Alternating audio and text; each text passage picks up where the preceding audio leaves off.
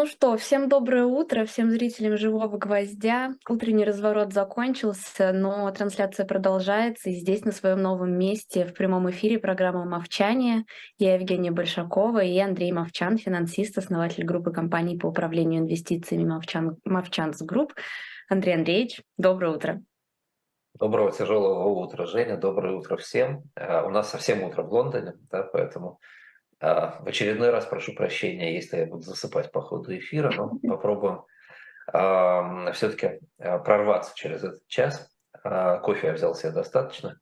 Сегодня мы хотели с вами договорить по валютным рынкам России, по ситуации, потенциальной ситуации с изменениями движения капитала и конвертируемости рубля. Потенциально, потому что она все время меняется, мы, мы не понимаем, что будет дальше – и потом, раз уж мы э, поговорили про Россию, очень много меня спрашивало людей про Украину, я попробую рассказать то, что, там, то, что понятно, то, что можно рассказать про экономику Украины в исторической перспективе, почему э, она сложилась так, как она сложилась, и э, что происходит сейчас. И, в принципе, если мы это сделаем быстро, то в следующий раз я, может быть, попробую немножко поговорить о перспективах, о том, как экономика Украины могла бы развиваться, например, по окончании войны. Но так или иначе, давайте сейчас пока вернемся к э, России, к э, валютным рынкам. Мы в прошлый раз достаточно подробно говорили о том, что Россия при э, всем изобилии ресурсов, при всех возможностях поддерживать экономику, находится в состоянии, которое в мире экономисты называют бюджетным капканом. Э, это состояние понятно, известно, это не уникальная ситуация для России, не что-то особенное. Такая ситуация возникает, когда страна не доформирует внутренней независимой экономики, а при этом скатывается, с одной стороны, в, в социальное государство, да, по, по тем или иным причинам. Да, мы это обсуждали, что в России достаточно сильно перекошено это социальное государство сейчас, а по другим причинам имеет другие субсидируемые отрасли большие. В России это сегодня ВПК, и когда мы будем говорить про Украину, там, там другая э, субсидируемая отрасль, и можно будет посмотреть, как на долгосрочной перспективе развивалась ситуация с этими субсидиями, к чему она привела в итоге. В принципе, ВПК э, будет давать те же эффекты э, долгосрочно в России. Вот. Но в конечном итоге, да, когда мы с вами это говорили, мы пришли к тому, что очень сильно э, стабильность российской экономики, российского бюджета зависит от валютной ситуации, от того, сколько стоит рубль, от того, как стоимость рубля и э, ставка по рублю управляется, и насколько это делается в соответствии с э, задачами руководства России, задачами власти.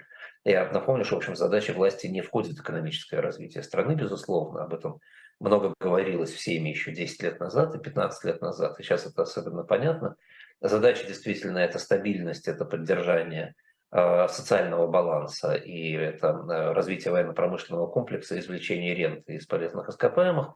И для этого, конечно, нужна предсказуемая, понятная валютная политика, которая в том или ином смысле должна э, ограничивать движение капитала. Россия, я напомню, эта цифра известна, потеряла за 21 век от 1 триллиона до полутора триллионов долларов оттоком капитала.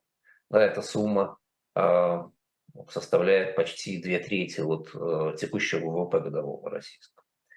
Так или иначе, говорим, начали мы говорить об этом э, с Китая. Э, давайте про Китай сейчас закончим. В принципе, я все в прошлый раз рассказал. Единственное, что осталось сказать, что вот эта мембрана, эта граница между офшорным и аншорным юанем работает очень плотно. Э, никакой отправки юаней за границу за свой счет э, или на свой счет для китайцев не предусмотрено, в принципе, потому что там за границей юань другой, это совершенно другая валюта. А, мы говорили с вами да, про, про отличный денежный перевод в прошлый раз и про нормы для китайцев, какие, офшор, какие аншорные юани можно за границу переводить, в каком объеме. Понятно, что эта норма, в том числе с помощью отличных денежных переводов, обходится в том числе обходится с помощью лицензий отдельных разрешений, но тем не менее общая конструкция позволяет а, Китаю сдерживать а, движение капитала из страны и в страну в том числе, для того, чтобы избегать пузырей слишком больших. Я думаю, что если вы следите за китайским рынком, вы видели, что избегать пузырей вообще там не получается. Там можно только отрабатывать наиболее э, жесткие ситуации путем перекрытия валютных клапанов. Но для того, чтобы э, на этом фоне нормально работала торговая структура, в Китае есть Гонконг. И это тоже очень разумное китайское изобретение времен после британского мандата, что в Гонконге сохранен гонконгский доллар, который меняется на э, юань туда и обратно э, по лицензии, но зато торгуется со всем внешним миром совершенно свободно. Гонконгский доллар – это свободно конвертируемая валюта, которая фиксирована в своем курсе к доллару США. Там курс сейчас в диапазоне 7,75, 7,85 сегодня утро. А, и он используется для торговли. Если помните, мы две недели назад говорили о китайской торговле, как что будет с китайским э, балансом торгово-промышленных операций, если вычесть Гонконг или если его добавить. Вот этот эффект э, связан с тем, что э, торговля через Гонконг использует гонконгский доллар, свободно конвертируемый. Есть еще одна валюта в Китае, про которую мало кто знает, она совсем мало используется. Это патака Макао. Она ходит на территории Макао как отдельной зоны китайской. Но вы вряд ли когда-нибудь ее встретите в вашей жизни, вряд ли когда-нибудь используете. Она очень специфичная. И китайцы ее сделали, но так и не придумали, как ее э, реально использовать.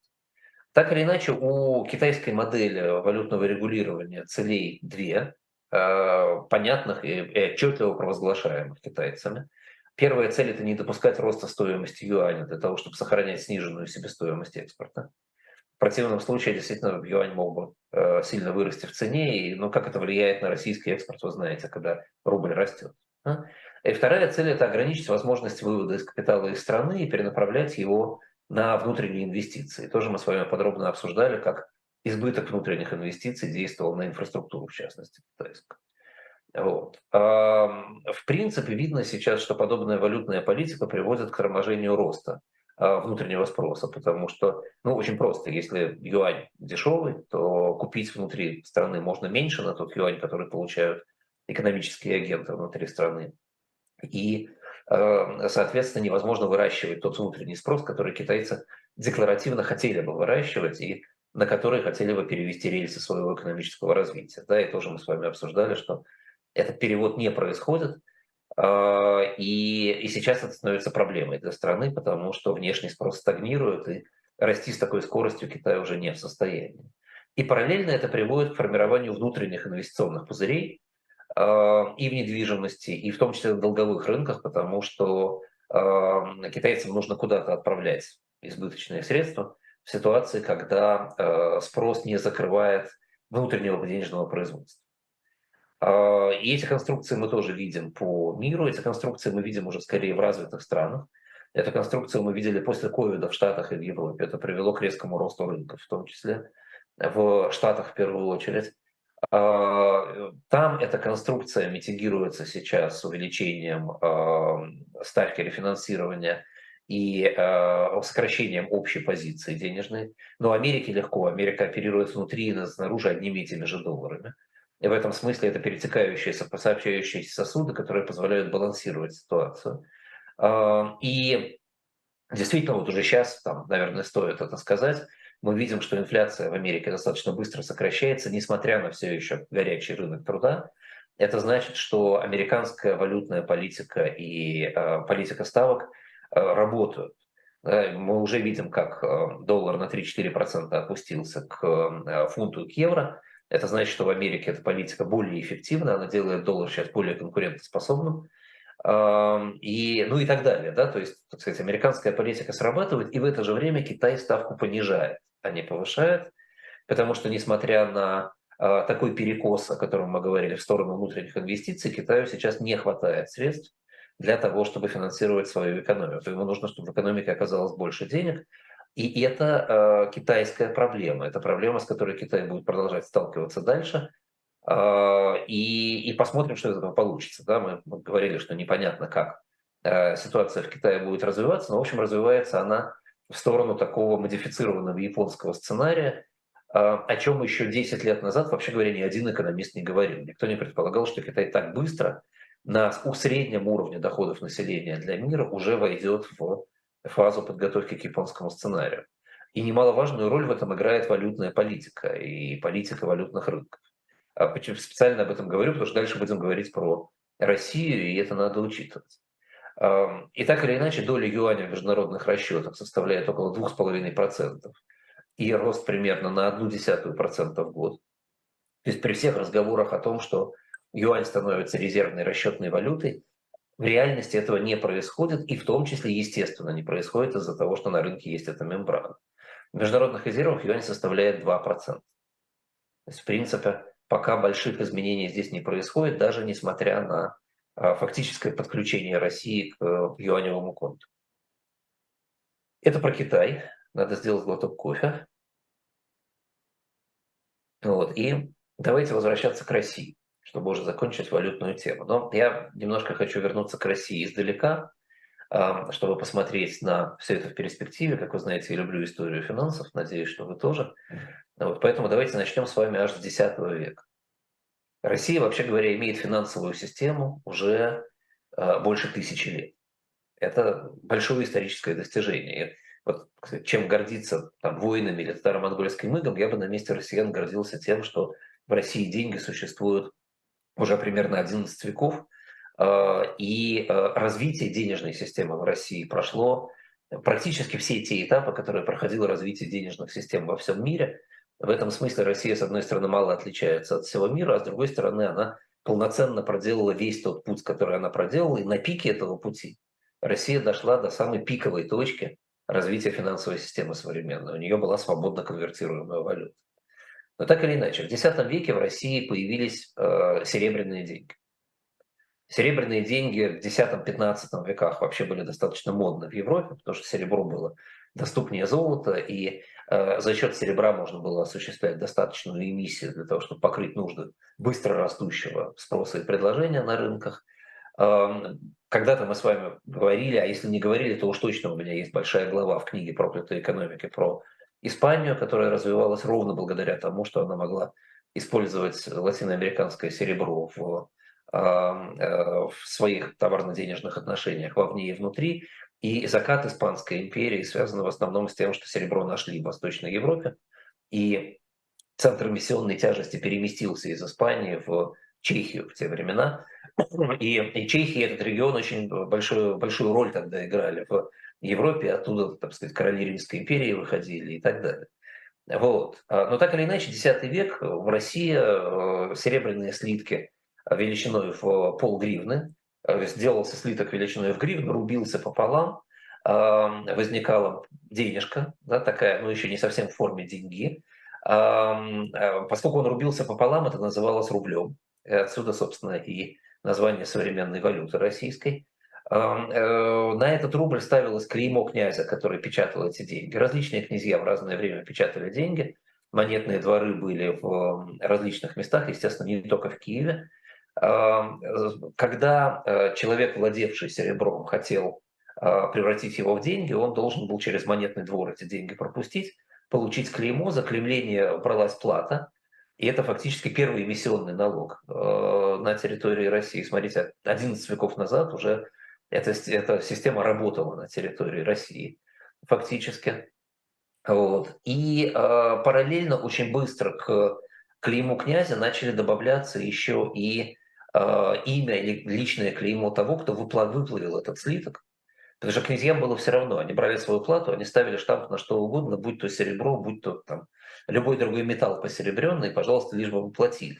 Но для того, чтобы эти деньги считались хорошими, очень скоро на э, этом слитке должно было появиться хорошее имя того, кто плавил. Вот это, это первая история о том, как доверие на рынках помогает работать в России, да, фактически, относящаяся к Киевской Руси. Соответственно, это должны были быть хорошие деньги с клеймом князя, тогда они имели эм, обращение. Да? А валютное регулирование, которое тоже, естественно, было нужно, оно сводилось к регулированию пошлинному. Эм, никакого движения серебра в страну или из страны, в основном, конечно, серебро было импортно, потому что серебро было негде в России в то время добывать. Никакого движения не происходило, э, никакого ограничения движения не происходило, зато очень жестко контролировалось движение товаров и за перемещение товаров по территории и за ввоз, и за вывоз бралась пошлина. И фактически эта пошлина, размер этой пошлины регулировал и э, стоимость местной валюты по отношению к валютам других стран, поскольку э, стоимость товаров в зависимости от пошлины менялась. Когда э, Россия впала в сказать, период монголо-татарского ига, которое, как я понимаю, сейчас в Москве считается позитивным временем, ну, когда-то, когда я учился истории, оно считалось временем негативным.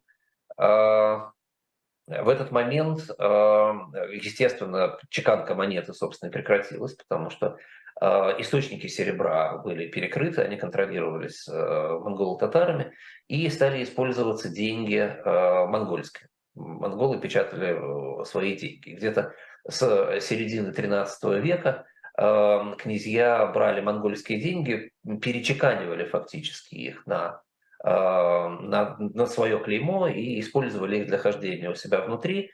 И, и, собственно, сколько этих денег было в их распоряжении, столько они перечеканивали, поэтому они полностью потеряли контроль за стоимостью денег и за э, валютными рынками. Монголо-татарская ига постепенно э, растворялась. Э, в 1494 году э, при Иване III Россия вернулась к идее, что нужно иметь свои деньги но страна была больше, экономика была уже сложнее, и самим печатать эти деньги князьям и ставить на них клеймы было уже неудобно, и князей-то толком не было, был уже царь. И поэтому Иван III принимает решение о том, что он будет покупать деньги по лицензии.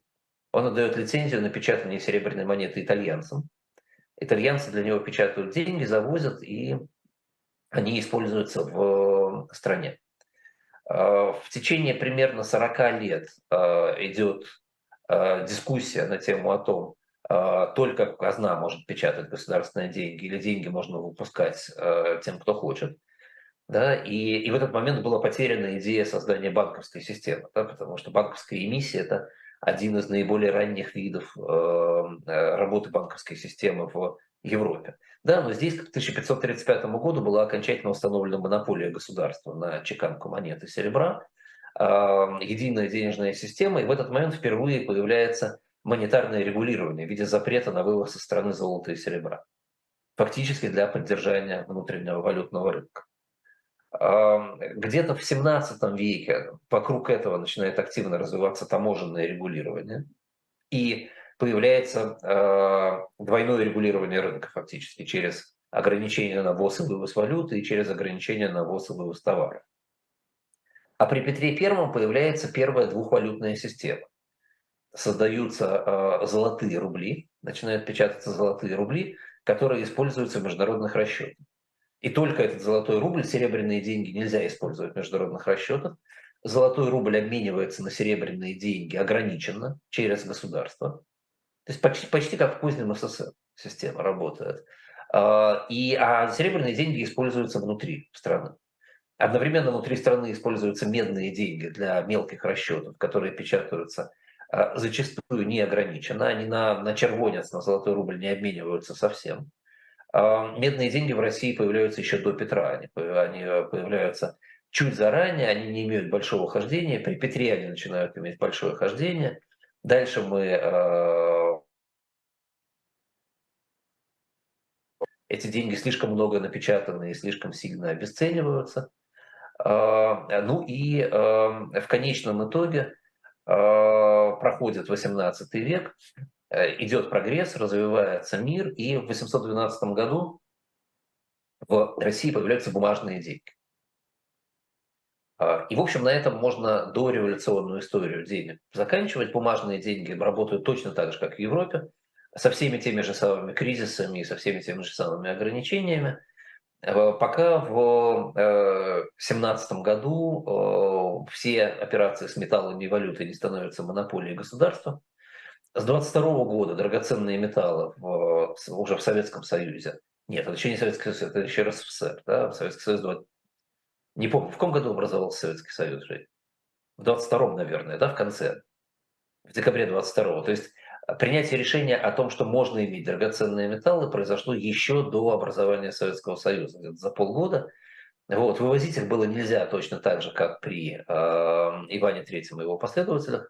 Э, э, использовать как валюту и средства платежа во внутренних расчетах нельзя, э, хотя если, если вы когда-нибудь увлекались э, монетками, да, то есть такая вещь, как э, серебряный полтинник, серебряный рубль 20-х годов советский, Да, и вот они действительно там есть серебро в этой монете, то есть, в принципе, как в расчетах, э, всего-таки использовали эту вещь.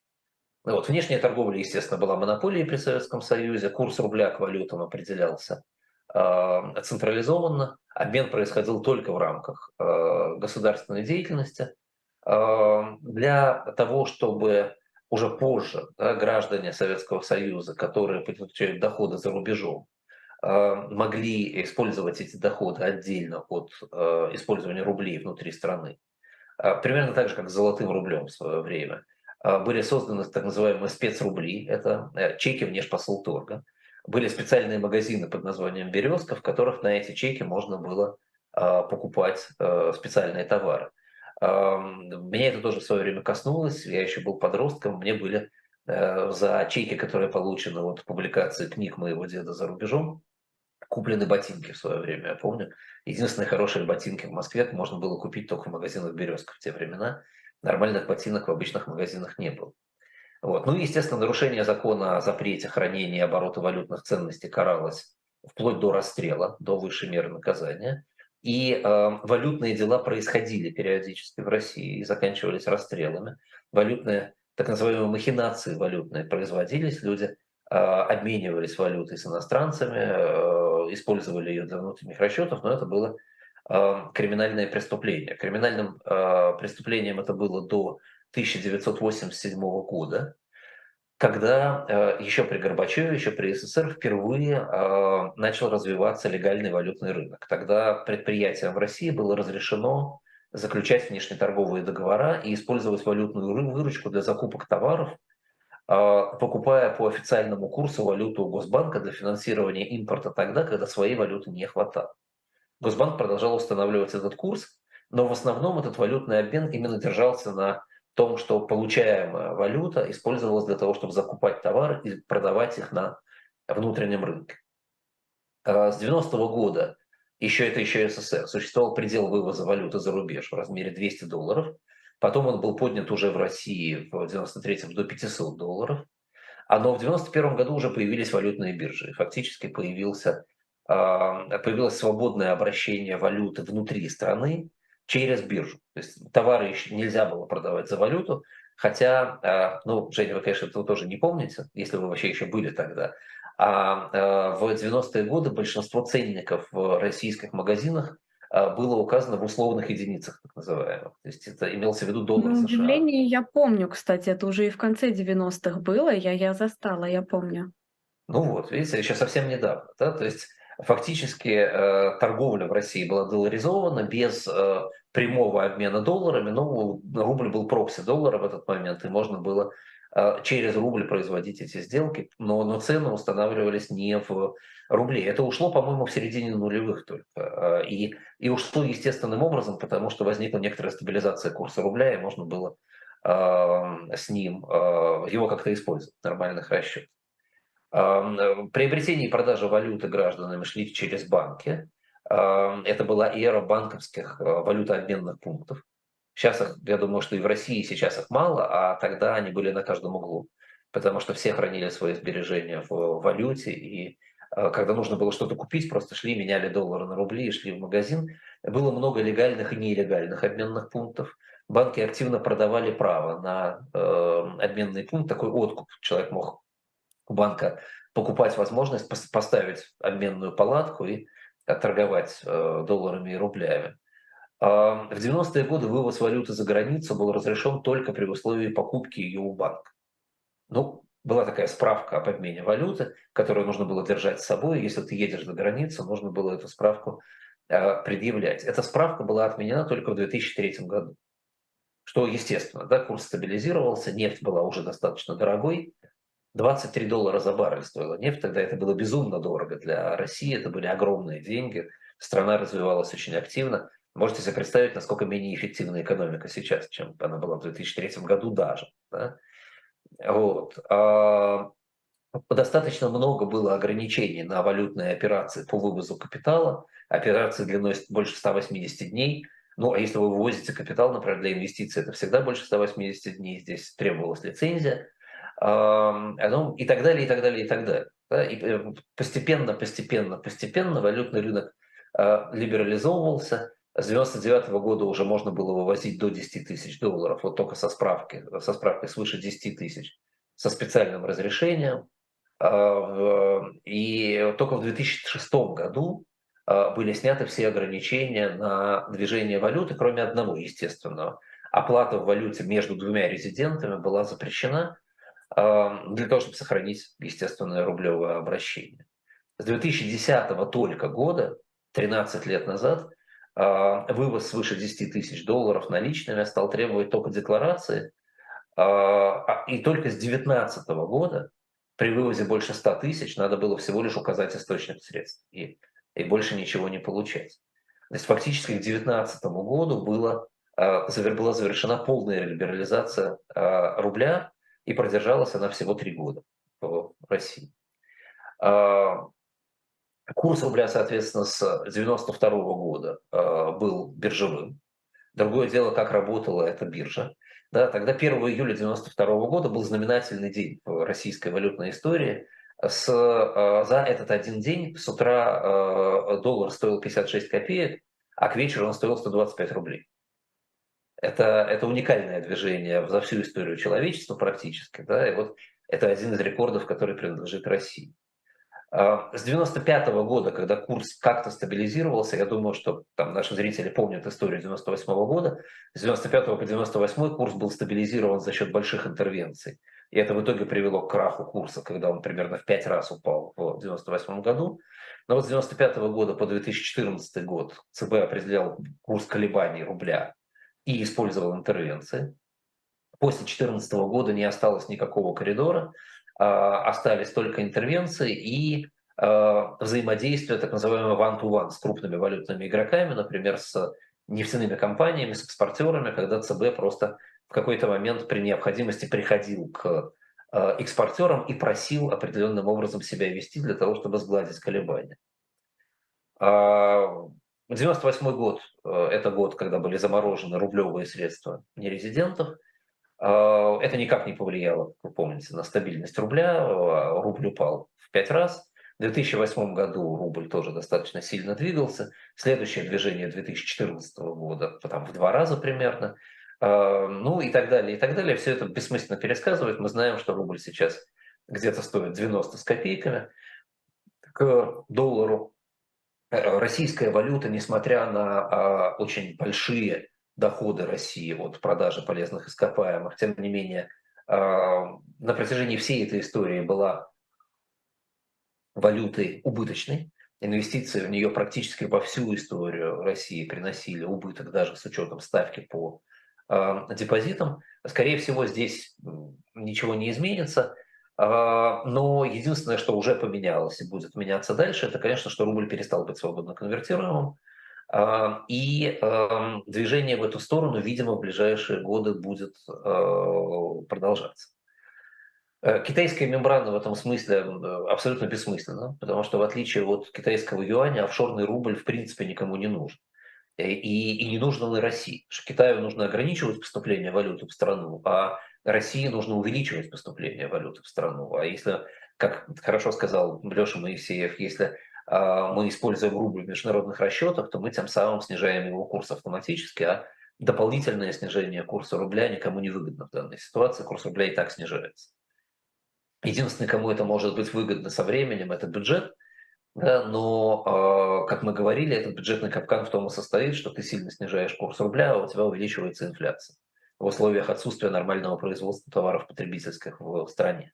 У тебя резко растет инфляция, и как только у тебя резко растет инфляция, у тебя тут же падает база для того, чтобы наполнять э, твой бюджет. Да? То есть как бы ты от экспортеров ты деньги получаешь, а внутренняя часть у тебя страдает.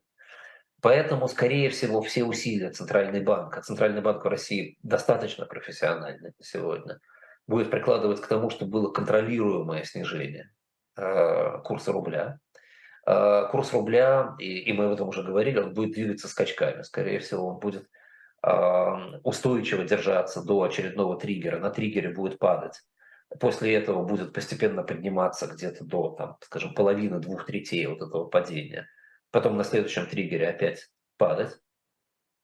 Вывоз капитала через рубли, я думаю, закрывать не будут. Вот то, о чем сейчас много говорят, что а, действительно из страны уходит очень много рублей, потому что россияне продолжают инвестировать за рубежом, естественно, они разумные люди, они хотят сохранить свои инвестиции, свои сбережения и от российских рисков, и от падения курса рубля. А, поэтому рубли выводятся в дружественные страны, конвертируются на там, те же самые доллары, условно говоря, где-то на юане, на дирхамы и вкладываются на глобальных рынках. Покупатели этих рублей используют дальше рубли в расчетах с Россией, Благо, действительно, в э, припадке национальной гордости Россия многие расчеты перевела на рубли. Я не думаю, что этот рынок будет закрываться, потому что, в принципе, во-первых, его внутри Европейского Евразиатского союза вообще не закрыт никак. Там расчеты за рубли – это естественный процесс.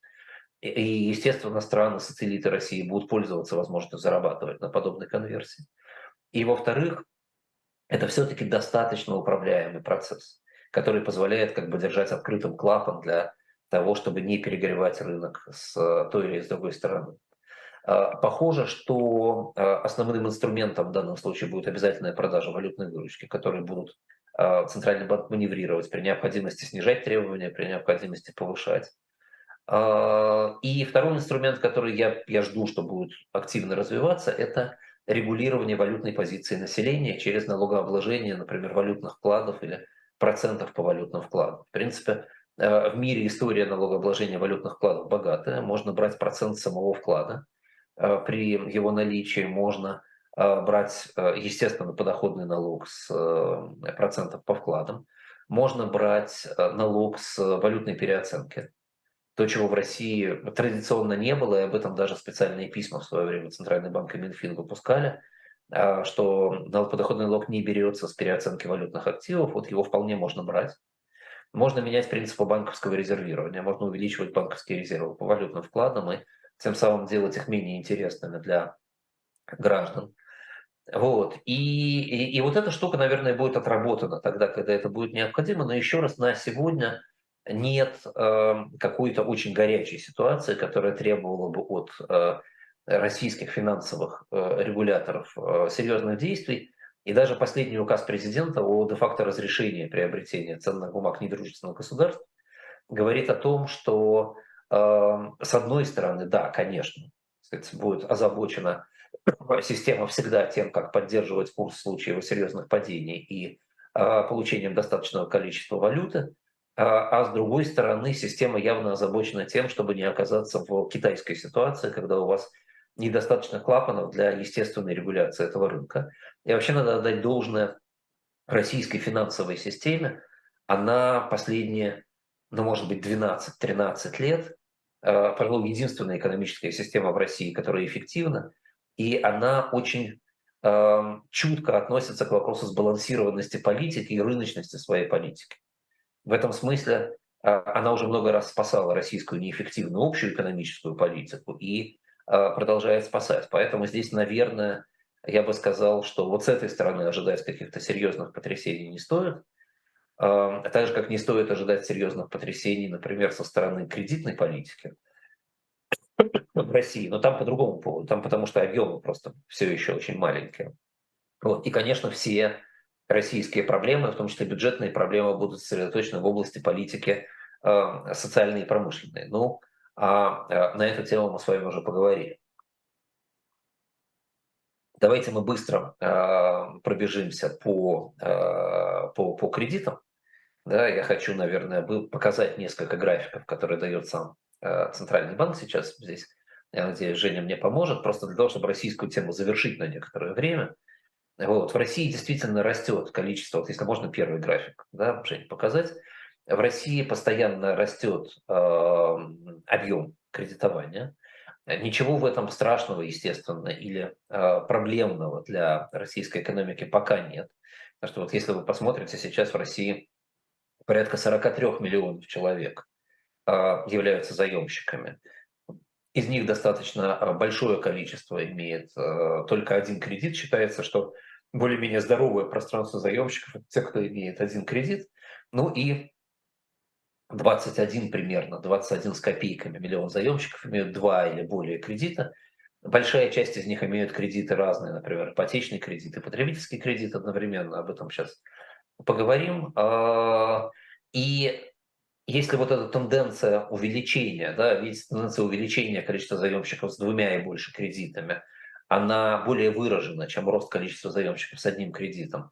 Сама по себе тенденция, конечно, опасна для рынка, потому что это ненадежные заемщики, как правило, да, то общий объем э, кредитования, конечно, по сравнению с развитыми странами очень маленький.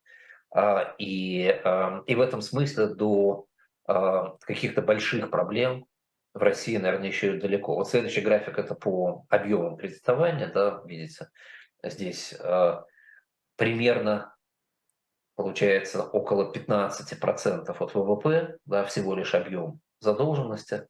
Э, большой объем задолженности по заемщикам, у которых кредит, три кредита и более, да, и, и, и это всего лишь 7% ВВП при этом. Да, это, то есть по сравнению с развитыми странами это совсем немного.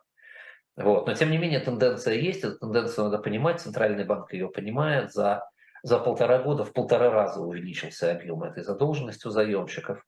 А, это все вот в, так сказать, в тот же разговор о том, как неравномерно распределены в России доходы и возможности, а, и, а, и, и то, что есть большой класс людей в России, это примерно 20-25% населения, у которых ситуация на самом деле – достаточно плохая, они живут в кредит, и качество этого кредита сокращается, и возможности у них сокращаются, несмотря ни на что, но все равно пока эта группа не, а, не решающая. Там, если вспоминать, опять же, Зубаревич про четыре России, да, вот эта четвертая Россия, так называемая, она живет сама в себе в определенном смысле.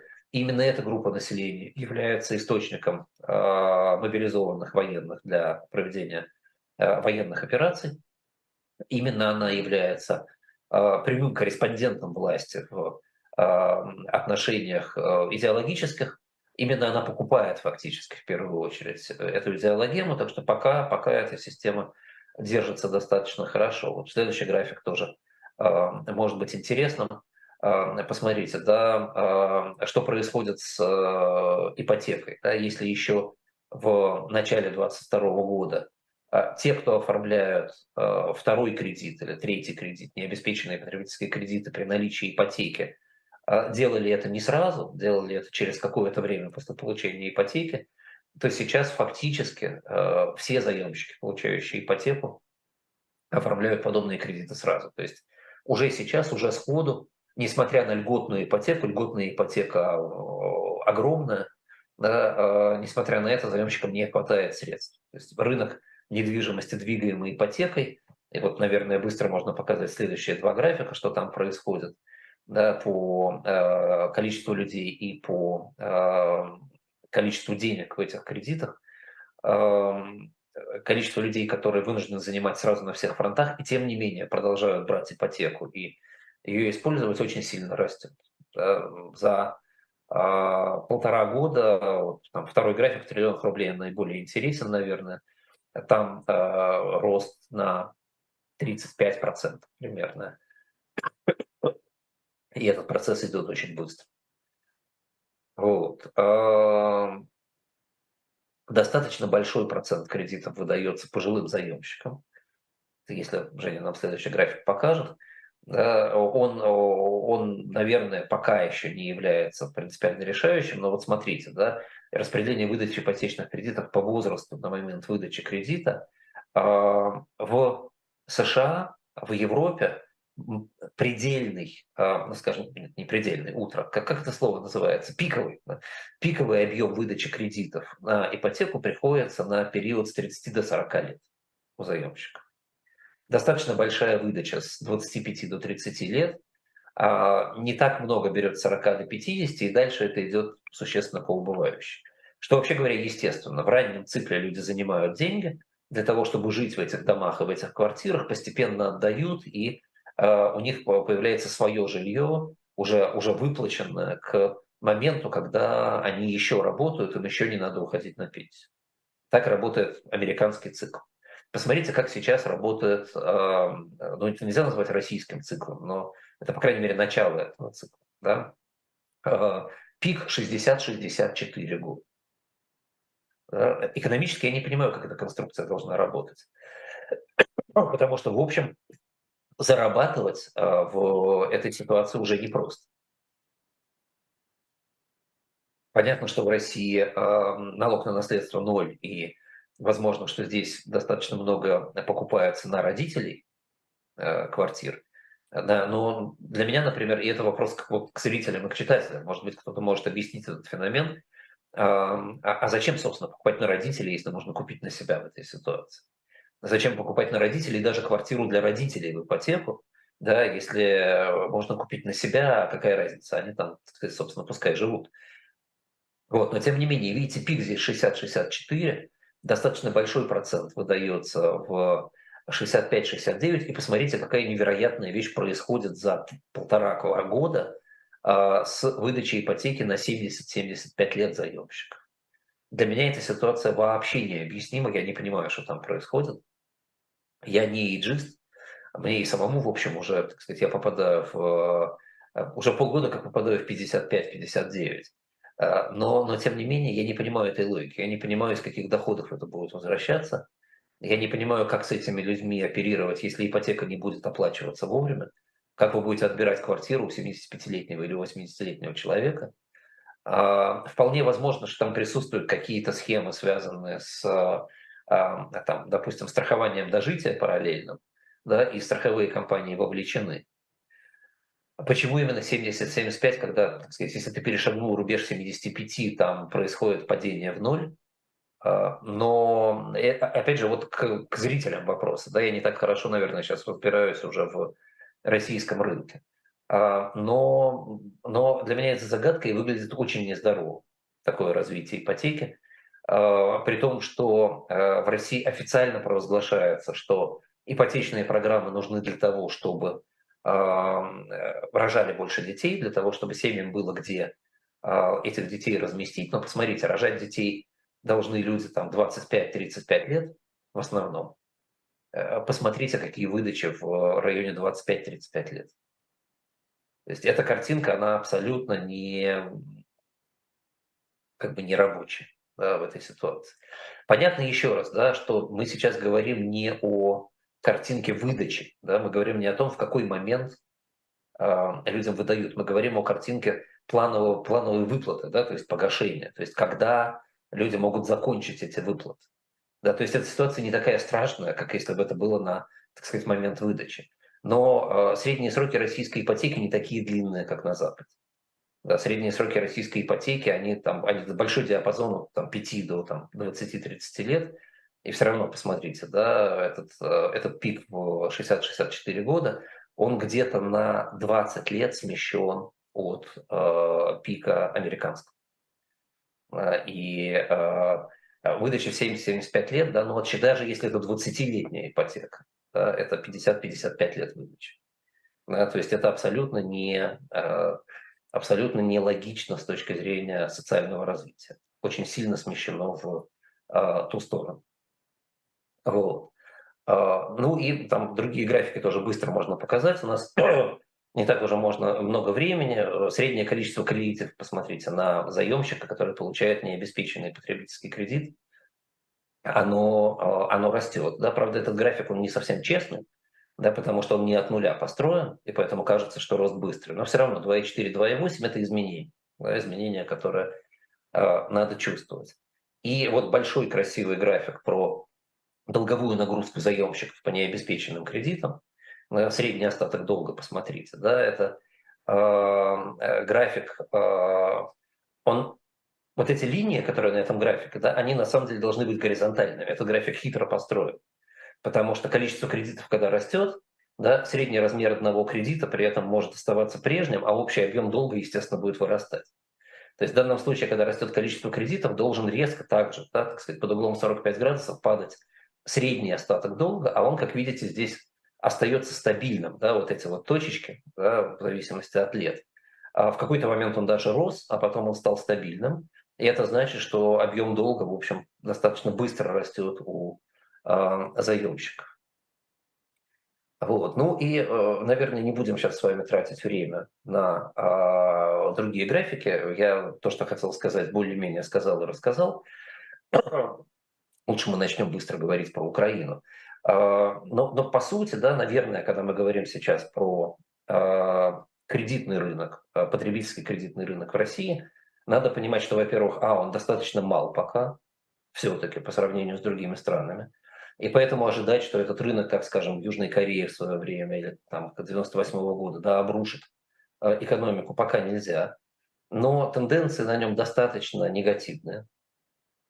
А, и эти тенденции будут развиваться и закрепляться в силу конструкции социального устройства сейчас российского. И локально они могут приводить к разрывам экономическим, в том числе в области ипотеки на эконом-класс жилье, на дешевое жилье, региональные ипотеки, скажем, где э, машина продолжает работать, несмотря на то, что Центральный банк пересмотрел недавно параметры для банков рисковые по ипотеке в сторону ужесточения, все равно машина продолжает работать, правительство продолжает требовать, чтобы эта машина работала. В какой-то момент банки могут столкнуться с э, серьезными проблемами. В какой-то момент с серьезными проблемами могут столкнуться и заемщики, и вся социальная конструкция. Это приведет к тому, что социальные расходы необходимо будет еще увеличивать, причем увеличивать импульсно, достаточно большими вливаниями через, скажем, прощение, погашение, замещение кредитов через спасение банков. Это все будет добавлять к э, социальной конструкции, о которой мы в прошлый раз говорили, и ничего хорошего это не добавит. Но еще раз, никакой, прошу прощения, катастрофы ждать не приходится. Давайте 10 минут поговорим про Украину.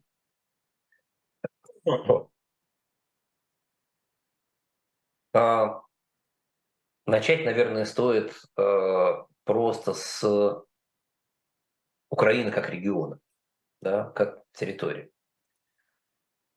Если посмотреть на карту мира в целом, попытаться найти на этой карте регион, э, который был бы более-менее идеально приспособлен для того, чтобы на этом регионе строить, э, исторически создавать э, отличную экономику, скажем, такое образцовое экономическое государство, то, наверное, таких регионов найдется не очень много. И даже, скажем, там регион Калифорнии в Америке не будет до конца идеальным, а, в силу того, что там, там есть свои проблемы с э, климатом, там есть свои проблемы с почвами, а там есть свои проблемы, связанные с э, вопросами транспортировки и так далее. Да? А вот регион Украины, наверное, по всем статьям, кроме одного параметра, будет идеальным регионом для того, чтобы развивать экономику. Действительно, выход к э, Черному морю, э, к удобным гаваням. На Черном море расположено достаточно много удобных мест для построения портов. Черное море – это море, которое соединяется с Средиземным уже примерно 14 тысяч лет. И еще в древности можно было строить э, там торговую экономику. И удобный водный путь с Балтики через Днепр, который с минимальными улучшениями и развитием создает великолепную артерию. Ну и мы знаем, что эта артерия торговая использовалась в свое время.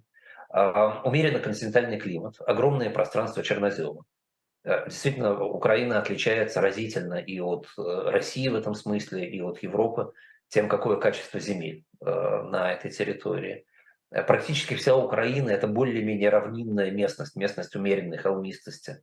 А, и на этой местности и легко транспортировать, и легко строить и легко э, заниматься сельским хозяйством. Э, крупные реки, которые дают возможность обходиться без строительства искусственных каналов, как, например, в Западной Европе для транспортировки, и которые позволяют добывать энергию в большом масштабе. Причем это не только с созданием гидроэлектростанций, еще и в древние времена очень много энергии добывалось из воды, да, те же, скажем, мельницы да, водяные, которые... Это, это же тоже способ добычи энергии фактически. Вот. Украина расположена географически между Европой и Азией, фактически на кратчайшем маршруте между Европой и Азией, который можно было всегда использовать как, как горизонтальный маршрут. Да? Вертикальный маршрут шел по Днепру, здесь мог быть горизонтальный торговый маршрут.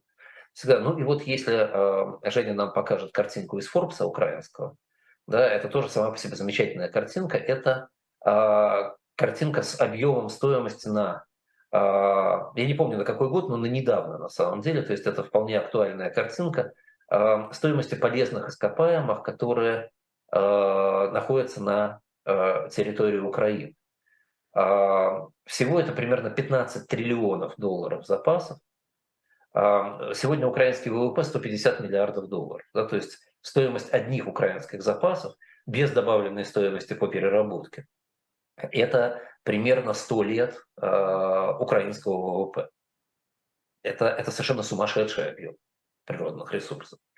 Вот. Из них, правда, 62% стоимости – это каменный уголь, и мы в следующей, э, в следующей программе через неделю очень много будем говорить о том, как хороший, как плох каменный уголь, как ресурс для Украины. 14% это железная руда, это крайне важные полезные ископаемые, которые очень хорошо э, используются и сейчас на внешнем рынке, и в том числе является частью проблемы Украины на сегодня. Я специально на этой карте прорисовал э, красные галочки, для того, чтобы обозначить наиболее богатые э, регионы Украины с точки зрения полезных ископаемых. И мы к этим богатым регионам с вами будем еще возвращаться не раз, когда будем про Украину говорить, э, потому что вокруг этих э, богатых регионов, естественно, всегда э, стоял вопрос, э, чьи они и как их использовать.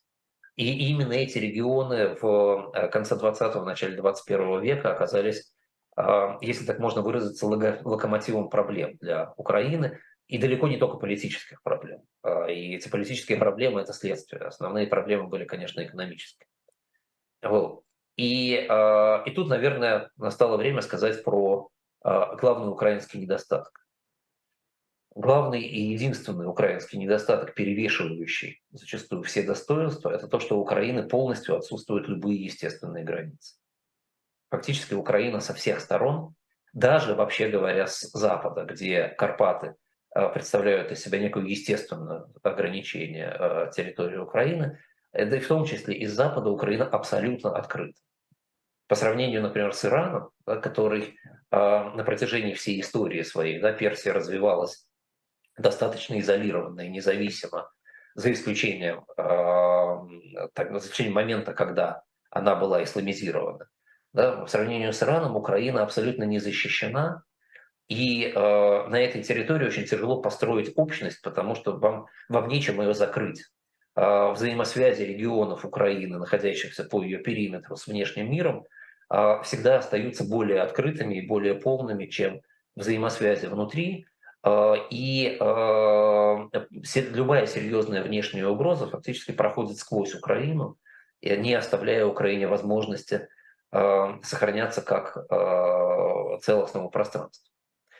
Соответственно, древняя история э, этого региона с очень древних времен, да, с времен преисторических, была историей кочевой. Что когда у вас открытое пространство, то сформировать на нем какую-то оседлую культуру очень тяжело, потому что она просто буквально сметается кочевыми культурами, которые проходят туда и сюда. Это было Украина была более-менее самым западным форпостом э, большой индоарийской цивилизации кочевой. Э, мы это обсуждали, когда говорили про Казахстан, если помните очень подробно, как развивалась эта цивилизация. Вот. И э, реальное начало сколько-нибудь организованной древней истории Украины это, это только лишь 8-9 века нашей эры. Это формирование достаточно рыхлого государственного образования Киевской Руси, Экономически Киевская Русь функционировала как государство, которое занималось региональной экспансией. Некий очень отдаленный аналог э, Древней Римской империи времен расцвета, когда Древняя Римская империя тоже за счет экспансии существовала. Киевская Русь, эта экспансия была в основном на северо-восток. За счет этой экспансии, за счет экспорта рабов, за счет экспорта природных ресурсов, эта территория просуществовала в рыхлом состоянии феодальной раздробленности примерно 400-500 э, лет. По мере экспансии центр развития переносился на север и восток. По мере того, как он переносился на север и восток, значение региона этого самого по себе ослабевало. И когда в 13 веке монголо-татары, то есть очередная кочевая волна, приходят э, в этот регион, то Э, и Киев, и, и местные княжества типа Галицко-Волынского, они уже не имеют того значения, они не имеют той силы, даже как северное княжество, они э, легко захватываются, становятся дальниками Орды. Экономически эти территории уже достаточно слабые к этому времени. И опять же, если кому-то подробно интересно, почитать, почему я могу отослать к своей же книге «Проклятая экономика». Там об этом есть очень подробная глава. Вот. И, э, и дальше эта территория э, остается не самостоятельной. Э, в зависимости от того, как развиваются соседние территории, в первую очередь Литовское княжество, эта территория э, фокусируется в большей степени на зависимости от Литвы или от, от Орды. В XIV веке это, это скорее Литва, чем Орда, когда Гедеминус захватывает Киев. А, и тем не менее, эта территория платит дань и Литве, и Орде в этот момент, потому что ситуация очень шаткая. А, в начале 15 века опять Орда становится более сильной, а, Киев в очередной раз разоряется, несмотря на то, что это происходит уже после того, как образовалась Польско-Литовская уния фактически, да, там 1401 год, это там Вильнюско-Родомская уния, при которой уже образуется государство польско-литовское всерьез. Вот, это времена, это времена Витовта, времена Егайла. Да, а, и, и, и тем не менее, да, эта территория еще не, не определяется, да, непонятно под, под, под контролем каких сил эта территория будет существовать. И только где-то с 1415, может быть, 1420-25 года территория этого региона а, становится а, окраинной южной территорией польско-литовского содружества. Да, вот на этом месте, наверное, нам с вами надо остановиться. Мы быстро пройдем историю Украины через старую древнюю историю Украины через неделю и уже всерьез поговорим тогда про ее экономику. Спасибо большое. Андрей Мовчан, финансист, основатель группы компаний по управлению инвестициями Movchan's Group. Я Евгения Большакова. Подписывайтесь на «Живой гвоздь», чтобы не пропустить долгожданный. Мне, мне кажется, столько, сколько про Украину, нас за этот год не просили ни про одну страну рассказать. Вот, поэтому подписывайтесь, чтобы не пропустить, и приходите в следующий вторник. Спасибо. Абсолютно спасибо. Всего хорошего. Все.